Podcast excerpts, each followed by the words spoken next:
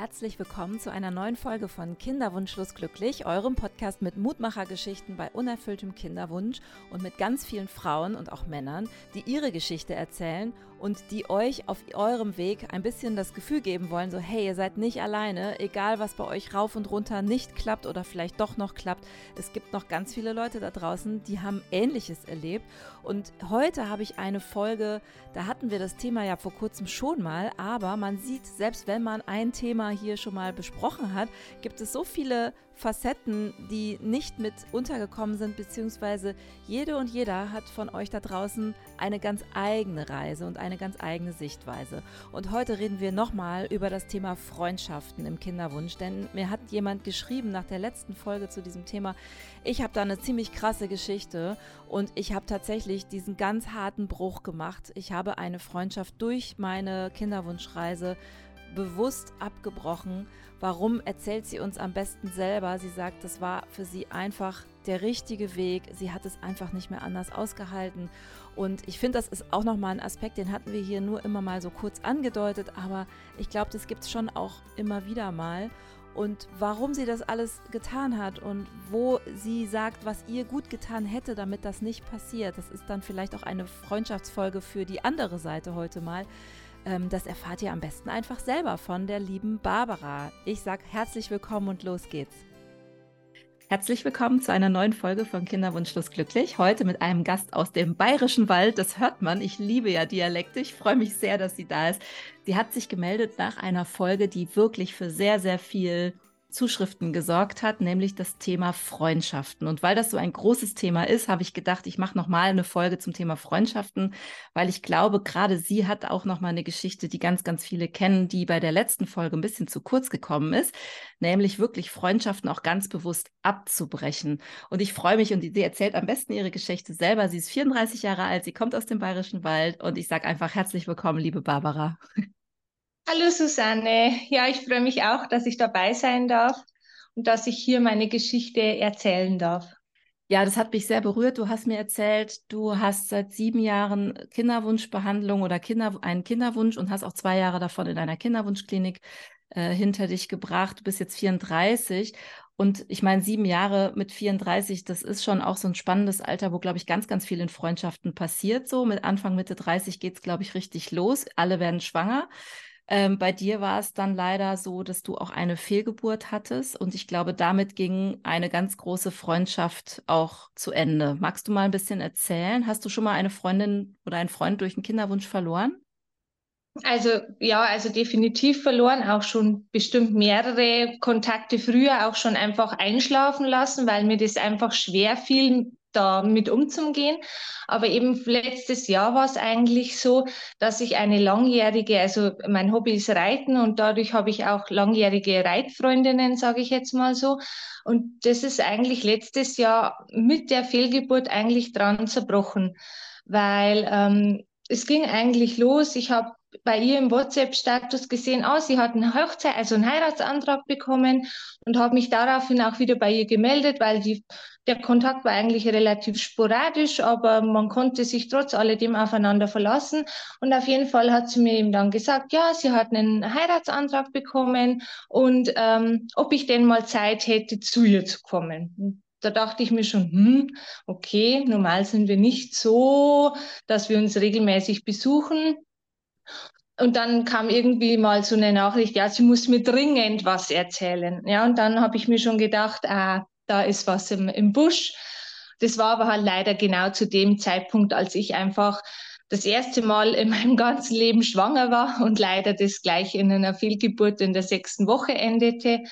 Ähm, ich dementsprechend natürlich am Boden zerstört, aber ich habe wirklich versucht, mich für sie zu freuen und habe dann gesagt, hey, ähm, bei mir läuft's gerade gar nicht gut, ich, ich durchlebe gerade meine erste Fehlgeburt.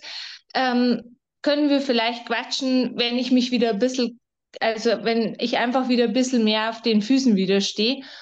Und anscheinend hat sie es nicht so verstanden, wie es ich ihr eigentlich kommunizieren wollte. Und es ging halt dann los mit, ähm, wann ich Zeit habe, äh, mit Anrufen, bei anderen Freundinnen dann so Aussagen, ja, irgendwann muss ich es ihr ja sagen, da war sie wohl gemerkt in der achten Woche, also noch nichts Dramatisches. Und das ist mir eigentlich schon so, wo ich mir echt dachte, na ja, mit Empathie hat das eigentlich nicht mehr viel zu tun. Genau, und ähm, das Allerkrasseste war dann, ähm, heu, also letzt, ja, heuer im Januar, da sind immer so Reiterbälle, also so Art Faschingsbälle, wo sich halt in der Region ziemlich viele Reiter halt zusammenfinden. Das ist halt ein Ball, wo getanzt wird, getrunken, wird in Drach gegangen, bei uns ganz traditionell. Und wir sind halt da immer jedes Jahr hingegangen und sie halt auch schwanger oder hochschwanger. Äh, ich dachte mir, ja, ich lasse den Abend jetzt rumgehen, alles gut, ähm, wird schon rumgehen. Und auf jeden Fall eine andere Freundin fragte dann, ja, was ist denn los zwischen euch? Warum ist es so unterkühlt? Und ich habe ihr halt dann draußen erzählt, meine Sicht der Dinge halt, wie ich das aufgenommen habe und wie ich mich halt da gefühlt habe. Naja, und die andere Freundin meinte es halt gut und wollte halt zwischen uns ein bisschen, sage ich mal, vermitteln was aber anscheinend nicht so gut ankam. Und daraufhin bekam ich eine forsche Facebook-Nachricht von der schwangeren Freundin oder ehemaligen Freundin ihrem Mann, ob ich denn ein Problem mit ihrer Schwangerschaft hätte. Und dann war bei mir leider der Ofen komplett aus. Ich habe mich dann nur noch ganz ehrlich geäußert, sorry, aber mit so charakterlosen und unempathischen Menschen, solche möchte ich einfach nicht in meinem Leben haben und habe dann den Kontakt wirklich strikt komplett abgebrochen, überall ähm, blockiert, entfernt, gelöscht. Man vermeide ähm, Veranstaltungen, wo ich weiß, ich würde sie sicher treffen. Genau. Und so kam das leider zum Ende.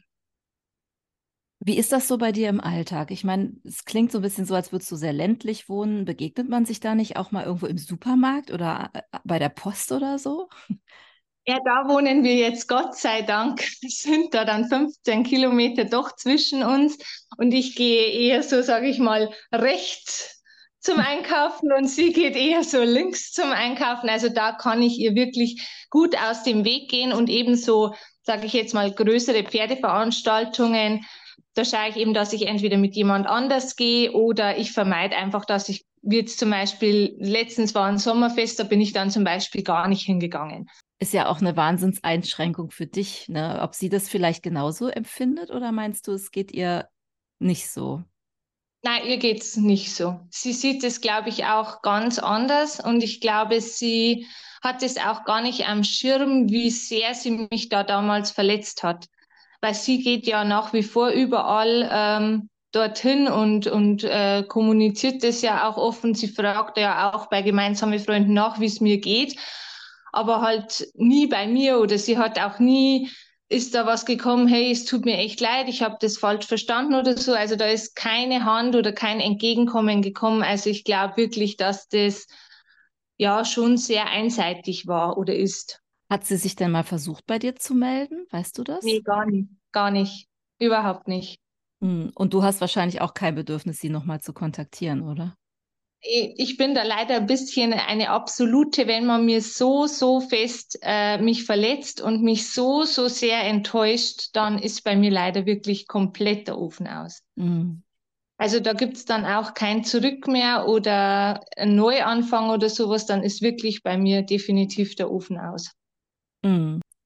Konntest du denn mit deinem Mann oder deinem Partner damals so sprechen über das Ganze? Ich meine, der ist ja auch eingebunden in diese ganze Konstellation, oder?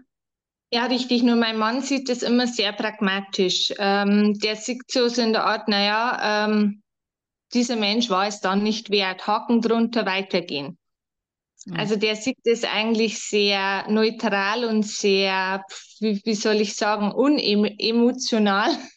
Der sagt dann, naja, wenn es so ist, dann ist es so, dann müssen sie gehen und dann das Leben geht deswegen auch weiter. Also der ist da sehr pragmatisch. Was nicht passt, geht weg. Hat dir das geholfen oder war das eher hinderlich? Ähm, es hilft mir, weil es eher halt wirklich sehr realistisch, es ist zwar hart, aber es ist sehr realistisch und ich sage immer, oder was mir sehr geholfen hat über diesen Verlust dieser Freundschaft oder auch jetzt mit den Einschränkungen. Ähm, ich habe das immer dann reflektiert. Ich sitze mich da immer gerne am Küchentisch und hole mir ein Blatt Papier und reflektiere das einfach nochmal und gehe halt durch, in welchen Situationen ähm, war mir die Freundschaft wichtig, in welchen Situationen hat mich die Freundschaft gestützt, in welchen Situationen habe ich aber auch schon mal lernen müssen, dass es einseitig ist. Und da muss ich wirklich ganz klar sagen, ähm, da gibt es zum Beispiel so Sprüche, die mir halt dann wieder kommen, wie ähm, ich habe ihr mein Leid geklagt, dass sie mir meine Katze zusammen, also totgefahren haben. Und von ihr kam dann, ja, siehst du, deswegen sperre ich meine Katzen in die Wohnung ein. Und das sind so Kleinigkeiten, die ich dann in so Abende am Küchentisch sozusagen reflektiere und nochmal herhole. Und dann wird mir das eigentlich immer bewusster, dass die Freundschaft wahrscheinlich sehr einseitig war oder mir die Freundschaft nie wirklich auch einen Halt gegeben hat oder mich gestärkt hat. Hm. Und so Aber kommt man, glaube ich, auch le leichter drüber. Hm, interessant, aber es war jetzt nicht die äh, damalige Freundin, die das mit doch, den Katzen. Doch, doch, doch, doch, doch, doch. Also die war auch diejenige, die die Katzen überfahren hat? Nein. Nein, nein, nein, nein. Die, die sie zu Hause, deswegen sperrt sie sie zu Hause ein, dass sie nicht totgefahren werden. Ach so, ach so, okay. Nicht, aber da, da kam nicht, aber ich, ich meine eben, da kommt keine empathische Reaktion wie, oh, das tut mir aber leid, dass die jetzt tot ist und ähm, irgendwelche empathischen, weiß ich nicht, irgendwelche empathischen Sätze. Nee, von ihr kommt dann immer ich. Weil ich sperre meine Katzen ja immer ein. Also sie ist da eben nicht wirklich empathisch eingestellt. Das ist ja auch irgendwie so ein Reflex mittlerweile, finde ich, statt dass man einfach mal zuhört und Menschen ja emotional einfach nur so auffängt, kommt immer, genau. direkt, äh, kommt immer direkt ein Ratschlag. Also mir fällt es tatsächlich ja. in ganz vielen Situationen auf, dass die Leute gar nicht mehr richtig zuhören, sondern sofort von sich sofort einen Ratschlag ja. geben. Obwohl man manchmal einfach nur erzählen will und in, genau. ich sag genau. mal, in den Arm genommen werden will oder einfach nur genau. empathisches, oh Mann, das tut mir jetzt aber leid hören will, ne? Ja, ist, genau. Ich glaube, das lässt sich echt auf alles übertragen. Das kennen wir aus dem Kinderwunsch, das kennen wir aber auch in ganz vielen ja. anderen Situationen. Das genau. Und das habe ich halt da einfach nochmal auch reflektiert dann, wenn es mir eben schlecht ging oder wenn ich gemeint habe, ob ich wirklich jetzt nicht überreagiere, weil oft meint man ja, ja, über, reagierst jetzt hier über. Und dann habe ich mich wirklich eben mal hingesetzt und habe das einfach mal diese Jahre ein bisschen eben reflektiert und dann wurde mir einfach immer mehr bewusst, nee, das war einseitig und nee, die war noch nie empathisch. Mhm, ich finde das gerade total spannend, was du gesagt hast, dass du dich hingesetzt hast in die Küche mit einem Zettel, habe ich das so richtig verstanden und hast, auf, ja, hast genau. aufgeschrieben. Das finde ich genau. ja total interessant. Das heißt, du hast dir so eine Plus-Minus-Liste gemacht. Was, was waren das für Kategorien? Vielleicht ist das ja mal ein toller Tipp, weil das würde ich tatsächlich gerne mal rausgeben. Ähm, eben, ähm, was hat mir die Freundschaft oder wann hat mir die Freundschaft geholfen? In welchen Lebenssituationen? Ähm, oder man schreibt, oder ich habe mir halt dann immer aufgeschrieben, wann habe ich mit dieser Person schöne Zeiten erlebt? Die habe ich mir aufgeschrieben. Und wann habe ich mich zum Beispiel über die Person auch schon mal geärgert oder bin mir vielleicht auf den Schlips getreten gefühlt. Und das habe ich halt aufgeschrieben, rechts und links, und habe das dann einfach miteinander mal verglichen und habe das meine Gefühle und meine Gedanken zu den einzelnen Situationen einfach nochmal eine Revue passieren und nochmal sich bewusst machen, weil ich finde immer, wenn man Sachen aufschreibt, werden sie einem viel besser bewusst und einfach das nochmal durchgegangen. Was bringt mir die Freundschaft?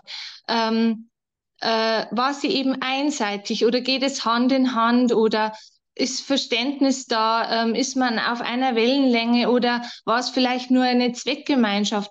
Ich finde, wenn man sich dessen eben ein bisschen bewusster wird, dann ähm, fallen einem die Entscheidungen, die man gegebenenfalls nach Situationen trifft, einfach leichter, weil man sich dann das einfach nochmal untermauert ja, und ich finde es äh, spannend, was du erzählst. Man ist dann nicht mehr so im Vorwurf, sondern man hat so eine Klarheit, oder? Genau, man hat einfach diese Klarheit und man ist wieder im Reinen bei sich, sage ich mal. Man ist im Reinen mit seiner Entscheidung. Man ist im Reinen, wenn man jetzt eben wie jetzt in meinem Beispiel hier einen kompletten äh, sozialen Cut einfach setzt. Ich habe das oft hinterfragt oder manche sagen ja dann, ja, du übertreibst und oh, warum schaukelst du das so rauf? Und dann, dann hadere ich auch oft mit mir und das, das sind eben dann so Situationen, wo ich mir eben Zeit für mich nehme und das einfach nochmal schriftlich zu Blatt bringe und das einfach nochmal reflektiere, ähm, dass ich einfach für mich meine Entscheidung nochmal manifestiere und wirklich klar sagen kann, doch, und für mich war es richtig, so zu handeln. Was macht das mit deinem Herz? Tut es noch weh? Ja, ja, wäre gelogen, wenn nein. Ja. Man ist halt immer ent oder man ist enttäuscht.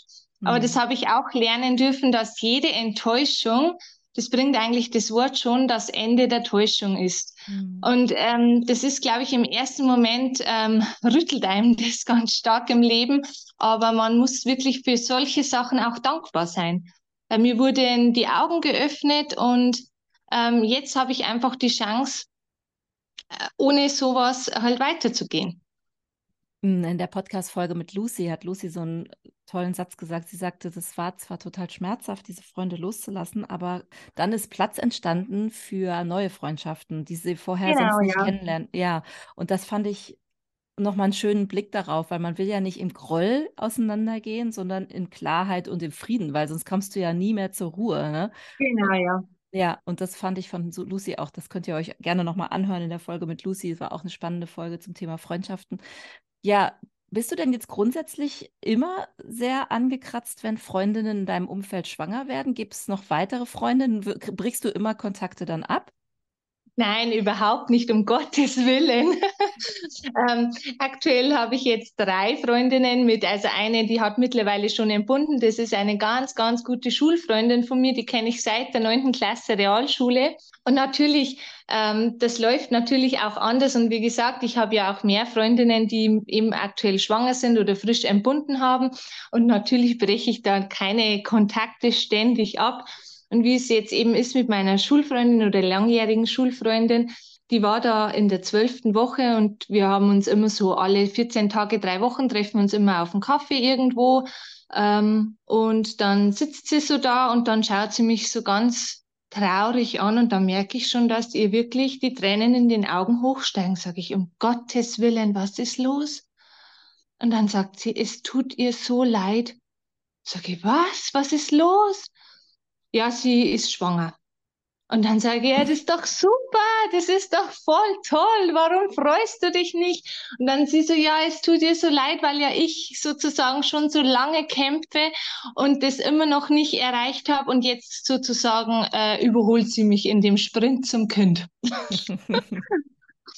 ähm, und da muss ich wirklich sagen, wenn jemand so empathisch und so äh, mitfühlend mit mir ist und so Rücksicht auf mich nimmt, dann tue ich mich mega leicht. Ähm, dann, und wie gesagt, einer ganz guten Freundin, der gönne ich das von Herzen, dass die diesen ganzen Rotz nicht mitmachen muss, mit mhm. Kinderwunschklinik etc., Fehlgeburten etc. Ich bin immer froh, wenn das alles gut rumgeht und die ganzen Zwerge gesund auf die Welt kommen. Ähm, wie gesagt, und diese Freundin, die ist halt, ähm, die hilft mir auch. Ähm, sie ist halt gnadenlos ehrlich. Die hat im Mai entbunden und sie ist halt gnadenlos ehrlich. Sie sagt, sie war total happy und total beflügelt, als sie schwanger war, weil es wirklich ein totales Wunschkind ist. Und die hat auch drei Jahre Kinderwunsch hinter sich, aber mit keinen Behandlungen. Aber ist halt auch ein Kampf, wenn man drei Jahre nicht schwanger wird. Und sie sagt so, Barbara, und jetzt ist er da. Aber deswegen bin ich auch nicht glücklicher wie vorher. Sie ist halt da wirklich ganz klar und ehrlich und das hilft mir auch, weil ich dann für mich selber auch sagen kann, hm, wenn jetzt ich ein Kind bekommen hätte, wäre ich wahrscheinlich genauso weit wie sie. Ich wäre wahrscheinlich auch nicht glücklicher als vorher.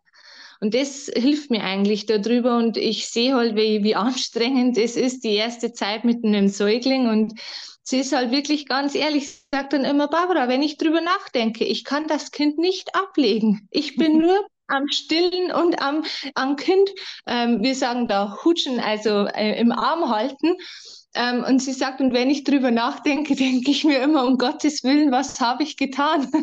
aber sie liebt natürlich ihren Sohn abgöttisch, aber sie sagt immer, na nachdenken darf man nicht, was man den ganzen Tag macht. und das hilft mir auch sehr.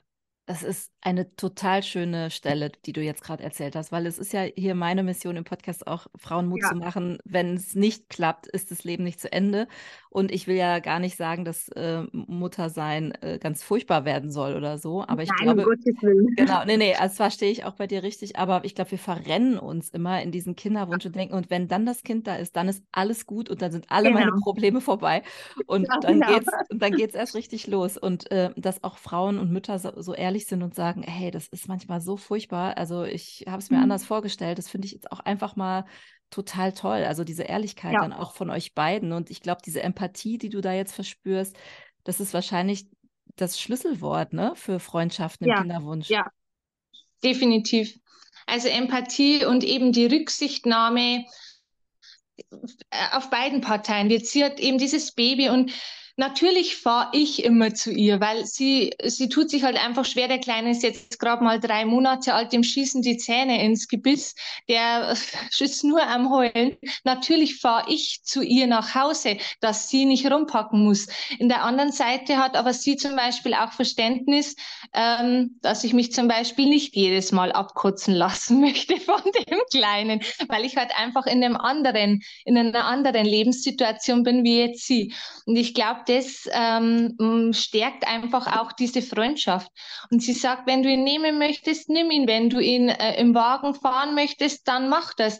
Sie gibt mir halt auch Raum und sie lässt mich so wie ich bin und lässt, äh, sagt, wenn du das heute kannst, ist es gut und wenn du es morgen aber nicht mehr kannst, weil es dir vielleicht schwerfällt oder du gerade einen schlechten Tag hast, dann machst du es nicht. Und das, glaube ich, diese Rücksichtnahme gegenseitig, das, glaube ich, ist wirklich das Schlüsselwort, aber ich glaube, das ist Grundsatz für jede Freundschaft, dass man einfach aufeinander Acht gibt. Absolut. Hast du denn noch so Momente, wo so Schmerz und Neid und Wut überwiegt oder ist es bei dir jetzt relativ sortiert? Ähm, ich würde sagen, sortiert. Also wie gesagt, enge Freundinnen, jetzt aktuell ist gerade wieder eine sehr frisch schwanger. Die hat mir das als allererste gesagt, aber weil sie, glaube ich, auch weiß, wenn sie eine Fehlgeburt hätte, könnte sie mir das auch sagen, weil ich es einfach selber schon durch habe. Ähm, solchen äh, engen Freundinnen, sage ich mal, die haben auch schon ein kleines Kind, ähm, solchen gönne ich das wirklich von ganzem Herzen. Also da kann ich mich wirklich komplett mitfreuen. Ich fieber bei jedem Arzttermin mit, dass dir alles passt. Ähm, wo ich Wut und Neid äh, so verspüre, das ist eher bei so flüchtigen Bekannten. Das sind so Momente, wo ich mir dann schon immer denke, hm, warum klappt es jetzt bei denen und bei uns aber jetzt nicht? Wo ja eigentlich, sage ich mal, alles rundum stimmen würde das sind so Momente oder eben, wo charakterliche, sage ich jetzt mal, Arschlöcher auch äh, vorher immer sagen, ja, es reicht, wenn ich 35 bin, dann bekomme ich mein Kind. Und ich sage dann immer, na ja, warte halt vielleicht nicht zu lange, weil 35 und Eizellqualität und so, lala, habe ich ja doch schon ein bisschen Erfahrung. Und nein, und mit 35 reicht auch noch. Ja, und solche werden aber dann mit schwuppdiwupp, ersten Zyklus, 35, zack, bumm, schwanger. Und da kommt dann schon teilweise Neid und Wut hoch. Aber das ist mal ein Tag und dann denke ich mir auch wieder Krone richten, weitergehen. Mm, sehr gut. Mm, erzähl mal ein bisschen was zu deiner Geschichte. Du hast, glaube ich, sieben Jahre äh, eine Kinderwunschzeit jetzt hinter dir. Du hast, glaube ich, eine starke, genau. ausgeprägte Endometriose, richtig? Ja, leider. Leider. Aber leider erst ganz, ganz spät diagnostiziert. Und ich muss wirklich sagen, ich bin eigentlich von meiner Gynäkologin sehr enttäuscht ich habe vier Jahre haben wir halt Geschlechtsverkehr ohne Verhütung halt gehabt. Einfach mal just for fun, keinen Druck machen, schauen, ob es klappt oder nicht. Und naja, vier Jahre ist halt schon ein bisschen lang. Und meine Frauenärztin hat immer gesagt, ähm, ja, es ist mein Kopf, ich stress mich da zu sehr rein, ich muss runterfahren, wir sollen erstmal heiraten, ähm, mein Mann soll sich erstmal anschauen lassen und das ging halt immer vier Jahre so dahin. So. Und dann haben wir 2020 äh, geheiratet und dann habe ich zu meinem Mann gesagt, so, und jetzt entweder wir greifen jetzt an oder gar nicht mehr. Und auf jeden Fall hat er dann Spermiogramm machen lassen. Ja, der, der Arzt bei uns oder der Urologe bei uns meinte dann nur, ja, für ein Kind reicht's. ähm, was sich dann leider in der Kinderwunschklinik bei den ersten IUI also diesen Insemita Insemitationen, leider herausstellte, dass es leider nicht reicht. Mhm. Ähm, und dann sind wir eigentlich auch gleich nach München gegangen, weil einfach da, dort die Ärzte einfach und die Möglichkeiten viel größer sind und sind dort in eine Kinderwunschklinik und haben dann eigentlich die erste ICSI gemacht. Und es war eigentlich nie ein Wort, dass bei mir irgendwas nicht stimmen könnte. Und ähm, nach zwei Transfere, da wo ich leider nur Zelle, also ähm, Embryonen im Zellstadium zurückbekommen habe, ähm, hatte ich nie eine Einnistung. Und dann ähm, haben wir Kinderwunschklinik gewechselt. Und dann war eigentlich der erste Termin und dann ähm, sagte der Arzt zu mir, ähm, haben Sie Regelschmerzen? Und dann sage ich, ja, klar, Regelschmerzen. Regelschmerzen hat jeder. Also, pff, ja, brauchen Sie eine Ibuprofen, dass Sie über die vier Tage drüber kommen? Sage ich, ja, natürlich, die ersten zwei Tage brauche ich immer eine Ibu. Und dann hat er gesagt, er, er behandelt erst weiter, wenn ich eine Bauchspiegelung machen lasse. Mhm. Ja, und dann habe ich eben im April letzten Jahres die Bauchspiegelung machen lassen und dann wurde leider eben festgestellt, eben ziemlich viele Verwachsungen und eben eine ganz starke Verwachsung an der Leber, was eigentlich untypisch ist, weil ja bei Endometriose hauptsächlich die Geschlechtsorgane befallen sind und bei mir war es leider schon auch an der Leber dran ähm, habe aber die OP super überstanden. Ähm, und zwei Zyklen später eben haben wir dann zwei Blastozysten einsetzen lassen in der neuen Klinik. Da hatten wir noch was auf Eis. Und das war dann, sage ich mal, mein erster positiver Schwangerschaftstest. Also die Freude war groß, aber halt leider dann Fehlgeburt. Und dann haben wir im nächsten Zyklus gleich weitergemacht und haben uns nochmal zwei Blastozysten oder ich habe mir nochmal zwei Blastozysten einsetzen lassen, wurde dann wieder schwanger, also hätten sich wieder eingenistet, aber war dann auch wieder ein sehr früher Abgang. Ich glaube dann schon fünfte Woche, wo man dann schon gesehen hat, dass sich der HCG nicht verdoppelt. Genau, und dann, ja, Boden zerstört natürlich. Und aktuell sind wir halt so, ich müsste wieder mit Hormonspritzen stimulieren in der Kinderwunschklinik, ähm, um halt nochmal eine ICSI zu machen. Aber mein Mann hat gesagt, jetzt und hier ist Schluss. Mhm. Also genau. Also einfach auch der Gesundheit wegen. Ja, das hat bei, bei mir sehr ähnlich, dass man dann irgendwann mal sagt, so jetzt muss man aufhören. Ja. Ähm, wo stehst du heute in deinem Kinderwunsch? Was ist der aktuelle Stand? Der aktuelle Stand ist, dass wir seit ähm, 26.06. sind wir ganz offiziell anerkannte Pflegestelle. Also wir warten eigentlich täglich auf den Anruf vom Jugendamt, dass wir ein Kind aufnehmen dürfen zwischen 0 und 2 Jahren. Und auf diesen Anruf warten wir sozusagen jeden Tag und leben unser Leben. Super, so, das heißt, ihr seid ähm, Pflegeeltern oder in der Warteschleife quasi, also ihr genau. wartet auf ein Pflegekind, das ist total toll. Das heißt, es gibt so doch noch so, ein, so einen anderen Weg, den ihr eventuell gehen wollt, könnt, ja. müssen wir jetzt einfach mal abwarten. Gab es genau. denn irgendwas in diesen ganzen schwierigen Zeiten, was dir so geholfen hat? Ähm, ja, meine Freundinnen, weil ich habe Gott sei Dank auch noch Freundinnen, die kinderlos wahrscheinlich bleiben. Und die bauen mich eigentlich extrem auf, ähm, weil die so, so, so frei, so unbefangen, so, die leben einfach. Und das, um das bin ich ihnen oft so neidisch, weil die so locker und flockig durchs Leben gehen und mir kommt es oft vor, wie wenn die überhaupt keine Belastungen haben, haben sie natürlich auch, aber mir kommt es oft so leicht vor, wie die einfach ihr Leben leben. Die eine wird jetzt äh, 37, ja, da gibt's keine Kinder. Die fliegt jetzt dann nach Thailand und in die äh, Domrep und nach Miami und ja, ist Weltenbummlerin. Nebenbei geht sie noch ein bisschen arbeiten, dass sie sich die Urlaube finanzieren kann. Hat einen Partner, der ist zehn Jahre älter, der ist jetzt mittlerweile Mitte, Ende 40. Ähm, der hat einen Erwachsenensohn, der sagt, Kinder kommen für ihn nicht in Frage. Und sie sagt, alles klar, dann kriegen wir halt keine. Also die ist da wirklich, und das baut mich schon oft sehr auf, wie die einfach ihr Leben genießen und, und einfach äh, weitermachen und wie toll das es eben und erfüllend auch sein kann ohne Kinder. Das ist ja ganz, ganz häufig hier das Thema, dass wir äh, wirklich einfach auch inspiriert werden von Frauen, die bewusst keine Kinder wollen. Also für mich war das auch eines der interessantesten Gespräche mal mit einer Arbeitskollegin, die mir das dann auch erklärt hat, wieso, weshalb, warum. Und das hat mir so den Blick geweitet, weil man rennt ja immer nur in diesem Tunnel, also es muss ein Kind her, sonst sind wir als Familie ja. nicht komplett und als Paar total ja. unglücklich. Ähm, ja. Genau, und dann kommt da einer und sagt, nö, wir sind total glücklich, auch ohne Kind. Und du denkst so, hä? Holy shit, das gibt's auch, ja. Also, ja, genau, gut. genau, ja. Herrlich, genau. herrlich. So, gibt es irgendwas, was du dir denn wünschst für deine Zukunft?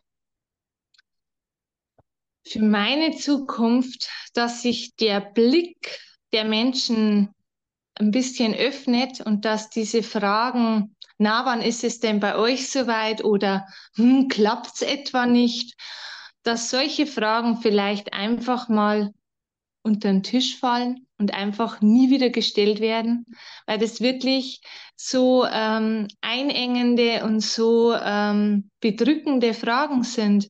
Ich bin doch auch ein toller Mensch oder ein vollwertiger Mensch, auch ohne Kinder. Man kann viel, also ich bin ja viel flexibler ohne Kinder und ich finde immer, diese Fragen sollten endlich jetzt mal aufhören. Diesen Druck einfach immer zu machen und so wie es kommt, so kommt's und was geht es die anderen an? Toll. Also damit bist du bei mir genau richtig. Ich habe ja schon einige Folgen zu diesem Thema gemacht. Ich freue mich total, dass du das auch nochmal genauso sagst, weil ich glaube, das würde uns allen gut helfen, es würde uns allen gut stehen. Und ich glaube, die Zeiten ja. sind auch vorbei, wo man äh, solche Fragen stellt, die ja natürlich nie böse gemeint sind, aber sie sind auch natürlich. ein bisschen, un ja, aber sie sind unreflektiert ja. und ich glaube, man kann auch jetzt mit ein bisschen Aufklärungsarbeit einfach mal ein bisschen appellieren, Leute, haltet euch mal zurück mit solchen Sprüchen. Genau. Ähm, und dieses entspannt euch doch mal oder heiratet doch mal, das fand ich interessant von deiner Ärztin. Ärztin nach vier ja. Jahren. Ach, an der Stelle wollte ich noch schnell was ergänzen, ist mir eben eingefallen. Man sagt, für alle, die das noch nicht gehört haben, man sagt, wenn es nach einem Jahr natürlichen mhm. Probierens nicht klappt, dann geht mal in eine Kinderwunschklinik. Das ist nichts anderes als eine Arztpraxis. Da braucht man keine Angst zu haben. Das ist ein, im Prinzip eine gynäkologische Praxis. Ähm, und dann lasst euch da mal checken oder beraten, weil nach einem Jahr ist tatsächlich so ein magischer Moment. Vier Jahre da abzuwarten mit einer Frauenärztin, die sagt, ihr solltet mal heiraten, das habe ich so auch noch nie gehört. Da hätte ich gern die Frage zurückgestellt, in welchem Semester haben Sie denn das gelernt? Das Heiraten ja. hilft aber gut. naja, also das vielleicht an dieser Stelle noch der kleine Service-Aspekt zum Schluss. Liebe Barbara, es war total toll mit dir. Vielen, vielen Dank. Ich drücke dir ganz fest die Daumen, dass es mit, der, mit dem Anruf klappt, dass die Pflegestelle danke, sich danke. Sagt, ja, und bitte bleib so fröhlich und bleib so positiv und so zugewandt und auch so liebevoll. Ja, danke schön. Was für eine tolle Geschichte, was für eine inspirierende Wendung auch, dass Barbara sich jetzt sogar entschieden hat zu sagen, hey, ich werde jetzt einfach mal den Weg gehen und Pflegestelle sein. Und wer weiß, vielleicht bekomme ich bald auch mein Pflegekind. Und ich drücke ihr wirklich fest die Daumen. Noch habe ich nichts von ihr gehört, ich werde aber weiter an ihr dranbleiben und mit ihr im Kontakt stehen. Und immer, immer wieder informiere ich euch, wenn ihr wissen wollt, wie es weitergegangen ist mit meinen Gästen auf meinem Instagram-Kanal. Ihr könnt mir gerne folgen bei Kinderwunschlos glücklich auf Instagram und da könnt ihr nicht nur folgen, ihr könnt mir auch direkt Nachrichten schicken, auch wenn ihr zum Beispiel mal eine Frage an die super tolle Community da habt. Es sind ja mittlerweile mehrere tausend Betroffene.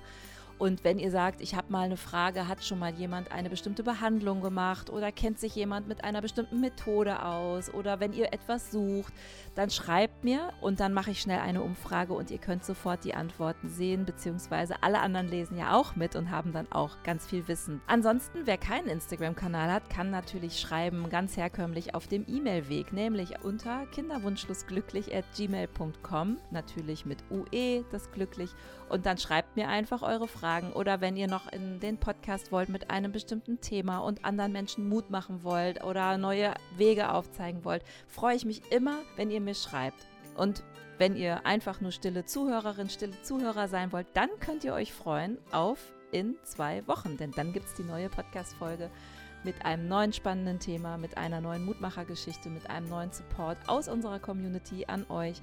Und natürlich könnt ihr mit all meinen Gästen immer Kontakt aufnehmen dann indem ihr mir einfach kurz eine Nachricht schreibt und dann vermittle ich euch gern weiter. So geschehen übrigens auch immer, immer wieder an Elke. Das muss ich jetzt hier mal erzählen. Elke war eine Folge im Sommer 2021. Sie hat davon erzählt, dass sie auch ungewollt kinderlos war mit einer langen, schwierigen Reise und sich dann entschieden hat, Pflegemama zu werden. Sehr, sehr glückliche Pflegemama zu werden. Und ähm, hat im Prinzip mal über ihre Pflegemutter-Geschichte erzählt. Und daraufhin melden sich immer wieder Menschen, die mit Elke Kontakt aufnehmen. Und Elke hat mir jetzt rückgemeldet, dass ein Gespräch, was vor einem halben Jahr stattgefunden hat mit einer Hörerin, dazu geführt hat, dass die jetzt selber auch eine Pflegemama geworden ist und ein zwei Monate altes Baby aufgenommen hat. Ganz frisch, gerade erst reingekommen, diese Nachricht. Ich freue mich wahnsinnig, dass dieser Podcast sowas bewirkt, euch zusammenzubringen, neue Wege zu gehen, Mut zu machen, dass es ganz, ganz viele tolle Sachen gibt da draußen, die auf euch warten. Also schreibt mir, wenn ihr mit jemandem in Kontakt treten wollt und bleibt gesund wenn wir uns dann wieder hören in zwei Wochen bei Kinderwunschlos glücklich, eurem Mutmacher-Podcast bei unerfülltem Kinderwunsch. Macht's gut, bis bald, eure Susanne.